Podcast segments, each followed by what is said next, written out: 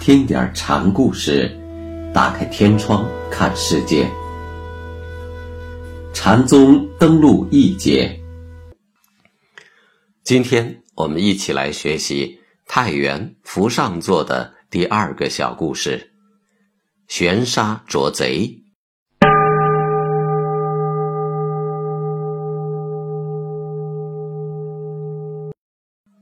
福上座翻山越岭，来到了福建的雪峰山，在禅堂安顿下来。福便把随身携带的干果分给在场的僧人们。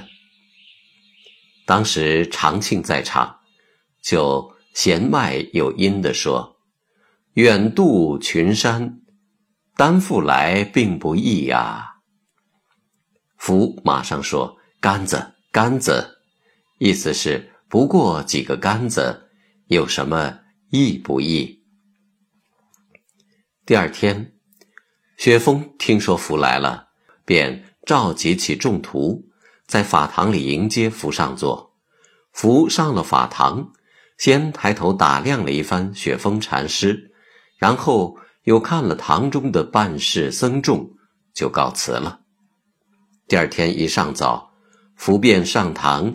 向禅师施礼，说：“昨天冒犯了和尚。”雪峰说：“知道这样了，也就作罢吧。”在寺院中，方丈禅师是一寺的精神领袖，平日是很少能见到他的。雪峰闻听福上座来，集众法堂相见，也算是礼遇有加。福作为一个新道僧，敢抬头平视禅师，算是很有胆识的。从世俗的角度看，这未免犯上，但这却是足以表现出福作为禅者的本色。雪峰禅师说：“知道这事就罢了，这事主要指福的禅者本色而言。”有一天，雪峰禅师见了福上座，就对他示意，要他看日头。福上座没去看，反而摇摇手。雪峰就问：“你对我哪点不满意？”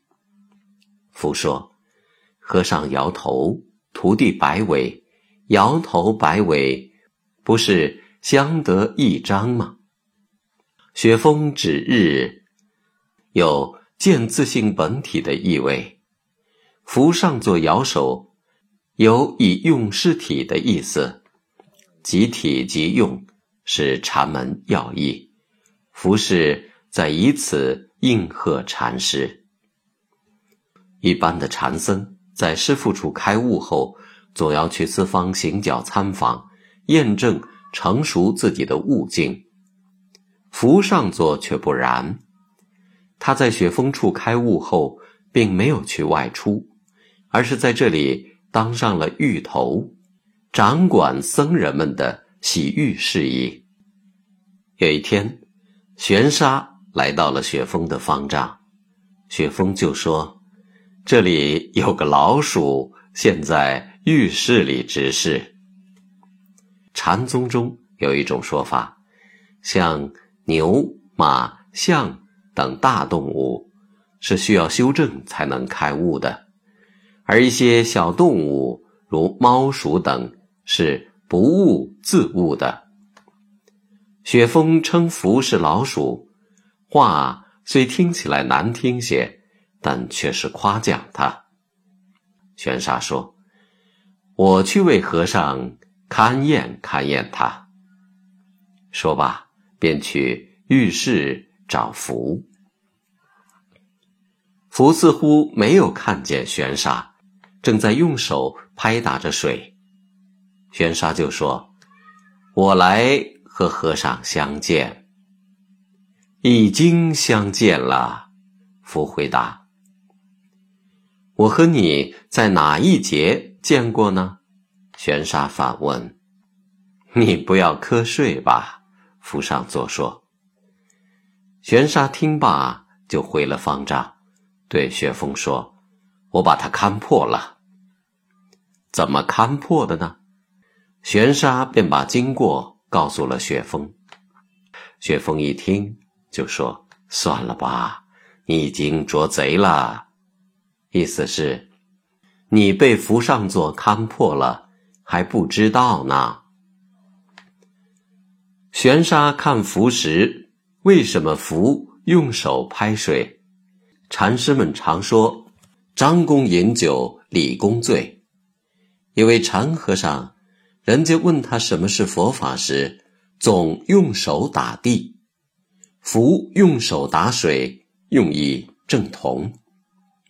我在这里打水，你玄沙应该有感觉。所以，当玄沙问他什么时候曾相见时，福说他是睡着了。可惜的是，玄沙并没有领悟福的话意，还自以为得计，真像是被贼偷了还不知道的人。